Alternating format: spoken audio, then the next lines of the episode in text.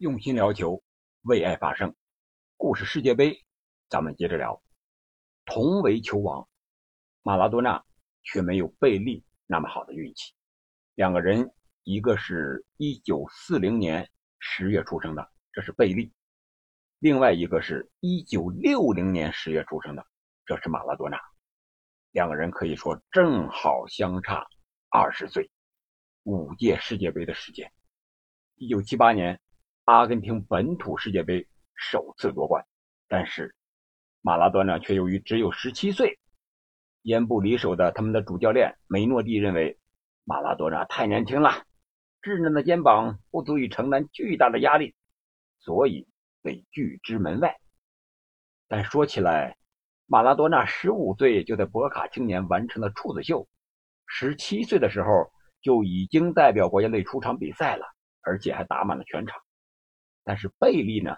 也许正是这个时间的不同，让贝利和马拉多纳有了完全不同的命运轨迹。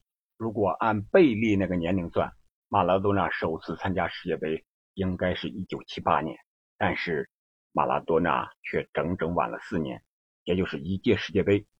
一九八二年西班牙世界杯正是马拉多纳的首秀。正是这四年的时间，让马拉多纳的足球生涯更加充满了传奇的色彩。而1982年世界杯正是他传奇生涯的开始。这里是喜马拉雅出品的《憨憨聊球》，我是憨憨。你认为贝利和马拉多纳谁更厉害呢？我觉得贝利的世界杯，他获得世界杯的次数肯定更多，但是我觉得。用个人能力，马拉多纳可能要更强一些。好了，我们本期就聊一聊马拉多纳的世界杯首秀，再聊一聊金童罗西是如何帮助意大利第三次捧得世界杯冠军的。我们先来说说马拉多纳吧。这一届阿根廷队是卫冕冠军，所以说他们的意义。和一九七八年的本土是不太一样的，所以说阿根廷在一九八二年世界杯作为上届的冠军是参加了开幕赛，但是开幕赛有了马拉多纳的阿根廷队并没有迎来开门红，而是一个开门黑，他们零比一输给了比利时，但是并没有影响他们小组出线，但是小组第一让给了比利时，他们是小组第二。他们是第二场是四比一战胜了匈牙利，然后最后一场二比零战胜了萨尔瓦多，这样他们就进入了那届世界杯的十二强。因为二十四支队伍嘛，前两名出线，进入十二强之后还要分组，这我们就前期说过了，他们还要跟巴西还有这个意大利分在一个小组，然后再决出来，再出线，但是。他们遇到了意大利就没有那么容易了。意大利人从比赛的第一分钟开始就盯着马拉多纳，在他们的主教练贝阿尔佐特的授意之下，他们有一个后卫叫着克劳迪奥·詹蒂莱，就采用人盯人的方式盯防马拉多纳，专门给他派了一个保镖，在场上寸步不离呀。这名尤文图斯的中后卫有着中东血统。而他的容貌呢，会让人觉得充满了杀气。他出生于利比亚，队友们称之为卡扎菲。你想想，这么一个凶狠的人盯着马拉多纳，马拉多纳还想发挥，那是势比登天呀！让这样一个凶神恶煞的人时刻在你的背后，我觉得作为马拉多纳，他的背后应该冒凉气呀，是不是？如果有人喊一句：“哎，那个。”卡扎菲在你身后呢，你说你害怕不害怕？而在世界杯中呢，这个克劳迪奥·詹蒂莱就时刻在马拉多纳的身后。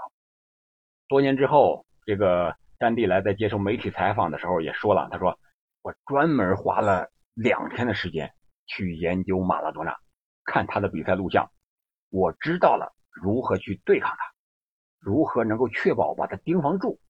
他。”不能和队友做配合，一旦要获得球权，那他就是一个非常大的麻烦。所以说，九十分钟的时间里边，无论出现在哪里，马拉多纳都会被克劳迪奥·詹蒂莱给盯防，并且被一次一次的侵犯。有的时候，这个克莱迪奥·詹蒂莱直接就撞在马拉多纳身上，给这撞倒了。但是主裁判并没有任何表示，最多就是给阿根廷一个前场任意球，没有出牌的那个意图。直到第三十五分钟的时候。马拉多纳实在是受不了了，向裁判抗议：“你看看他犯规我多少次了，你怎么就不管呢？”啊，这样才吃到了第一张黄牌啊！下半场的时候，意大利人还是限制住了马拉多纳的发挥，并且他踢的也更加自信了，因为马拉多纳已经被惹毛了呀。队友只要把球传给马拉多纳，马拉多纳就是被放倒，根本就无法拿球，无法传球啊！所以说。随后，意大利有两次机会，十分钟之内连入两球，这样帮助意大利二比零领先。虽然最后阿根廷啊也是扳回了一球，但是无力回天了，时间已经没有了。最后，意大利人是凭借着防守获得了胜利，或者说是砍杀战术吧，或者说是半马索战术。专门针对马拉多纳采取的一种战术，然后第二场小组赛，这是第二轮的第二场小组赛，面对的是巴西。人家说这巴西这是踢技术足球的，没有了意大利这个卡扎菲了，是吧？那还有这个砍杀战术吗？没想到巴西同样使用了半马索的战术，对马拉多纳毫不手软，丝毫不亚于意大利。这场比赛可想而知。马拉多纳还是受到了重点的照顾，到最后马拉多纳实在是受不了了。当时是什么情况呢？在比赛第八十五分钟的时候，马拉多纳的不满情绪达到了顶点，因为这个时候啊，巴西队还是一比零领先呢。阿根廷要想扳回来，必须得进球，但是呢，巴西队的防守又非常的死，非常的严密。当时马拉多纳挑传给了队友。胡安·巴尔瓦斯，巴西的防守队员巴蒂斯塔抬脚过高，直接就蹬在了胡安·巴尔马斯的脸上，把鞋底直接踩上去了。但是呢，裁判却没有任何的表示啊。当时的比赛解说员叫这个约翰·迪姆吧，他就说了一下，他说这一脚踢中了巴尔瓦斯的头，而后来马拉多纳是踹了巴蒂斯塔一脚。他就被罚下了。马拉多纳告别了世界杯，这位世界上最出色的球员就这样有失颜面的离开了比赛。原本是巴蒂斯塔的犯规，但马拉多纳突然向这位替补上场的巴西球员发动了攻击。原来是马拉多纳看到队友被踹，然后顺势他就一脚蹬在了这个巴蒂斯塔的脚腹上，结果裁判看到了。直接就把马拉多纳给罚下了，这样马拉多纳就带着遗憾结束了他的第一次世界杯之旅。被罚出场之后，这个解说员又说了，非常深情啊，他说：“马拉多纳看起来眼泪都要流出来了。”巴塞罗那人毫不留情的喝起了倒彩啊，因为马拉多纳这个时候已经确认要下个赛季转会巴塞罗那了。但是，巴塞罗那人却没有给马拉多纳更好的一个印象，反而是喝起了倒彩。对于马拉多纳而言，这是一个多么悲惨的结局！巴塞罗那的一员，但是到目前为止，这肯定是他职业生涯中最悲痛的时刻。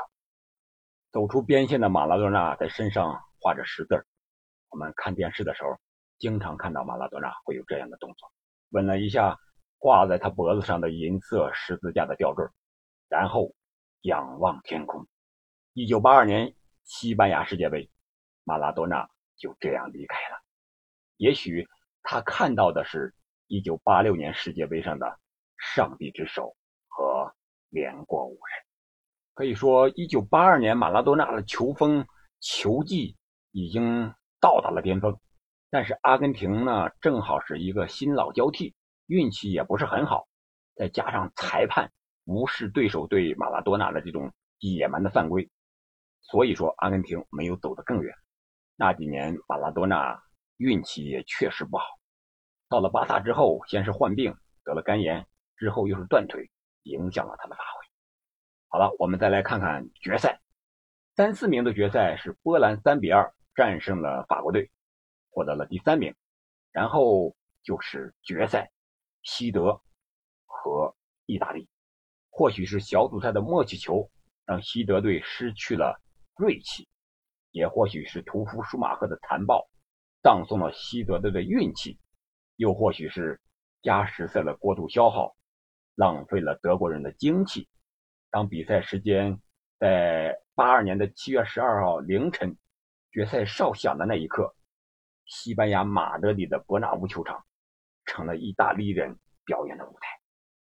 意大利人在比赛开始后便占据了主动，获得点球良机的卡布里尼还将点球射失了，就这样也没能阻挡意大利的前进步伐。下半场开始后，意大利人逐渐找到了状态，罗西头球破门首开纪录，随后是塔尔德利的左脚劲射锦上添花，紧接着。阿尔托贝利在反击中破门，意大利人三比零领先。比赛的最后时刻，西德由布莱特纳攻入挽回颜面的一球，意大利人成为巴西队之后是第二个三度获得世界杯冠军的国家。这里面我们不得不说的就是意大利的金童保罗·罗西。罗西并不是那种身体力量型的球员，相反呢，我们看他的。一些镜头，他反而比较瘦弱，或者说是非常瘦弱。他踢球是凭借着一股灵气，成为意大利攻城拔寨的锐气。我们看大因扎吉，可能有点那个感觉。一九五六年九月的时候，罗西是出生在意大利的佛罗伦萨。他年纪轻轻啊，就加盟了大名鼎鼎的尤文图斯。因为年轻，他被俱乐部租借到。当时的乙级的维新察啊，然后在乙级队表现出色，被意大利队的主教练贝阿尔朵特招入了国家队。随后参加了七八年的阿根廷世界杯，帮助意大利跻身了四强。但是世界杯后呢，由于罗西陷入了假球的风波，但是这名意大利前锋一再申辩自己是清白无辜的，还是。遭到了禁赛两年的一个处罚。想一想啊，在黄金年龄遭到禁赛两年的处罚，这对一名职业球员来说影响会有多大？但是他还是没有消沉，始终坚持训练。当八二年四月二十七日罗西处罚期满的时候，第二天，这个意大利的主教练贝阿尔佐特就顶着十分巨大的压力把他。招进了国家队，这也让他有了再次征战世界杯的机会。但是意大利小组赛我们都知道是三场平局呀，仅仅是两个可怜的进球，令三场比赛均获首发的罗西再次陷入了舆论的漩涡。你想想，主教练这么信任你，小组赛三场你一球未进，还场场首发，这压力有多大？不仅是他罗西自己，还有主教练，然后。进入复赛之后，意大利队被分在了刚才说了巴西、阿根廷，这是一个死亡小组。在与阿根廷的比赛中，罗西依然是状态低迷。最后一场对阵巴西，巴西队只要打平便能晋级了，而意大利必须要赢。这个时候，信任起到了关键的作用。主教练一如既往的信任罗西，依然是安排他首发上场。一九八二年的七月五日，罗西迎来了他职业生涯最辉煌的一天。在对巴西队的比赛中，他奉献了最关键的帽子戏法，率领意大利三比二将巴西淘汰出局。罗西终于爆发了。在同波兰队的半决赛中，罗西是再次展现了门前敏锐的嗅觉，又包揽了两粒关键的入球。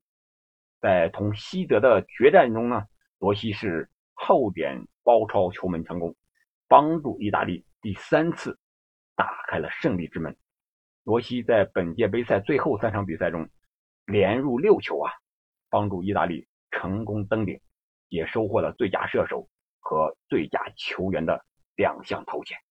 他本人也荣膺当年的欧洲的足球先生。一时间，罗西成了意大利足球的英雄，有了“金童”之称。此后，终成大器的罗西返回了尤文图斯，在这里呢，他和布拉蒂尼、博耶克啊等一些名将并肩作战，获得过1983年的意大利杯、1984年的欧洲优胜者杯，还有一985年的欧洲冠军杯。随后。罗西又入选了1986年的世界杯的阵容，但是那届杯赛，意大利早早的就铩羽而归了。多年的征战，伤痕累累的罗西选择了激流勇退，离开了足坛。但是，1982年世界杯的金童永远留在了那个西班牙的夏天。好了，这就是本期我们要讲的1982年世界杯的故事。我们下一期聚焦一九八六年墨西哥世界杯，看看马拉多纳是如何上演上帝之手和连过五人奇迹的。感谢您的收听，我们下期再见。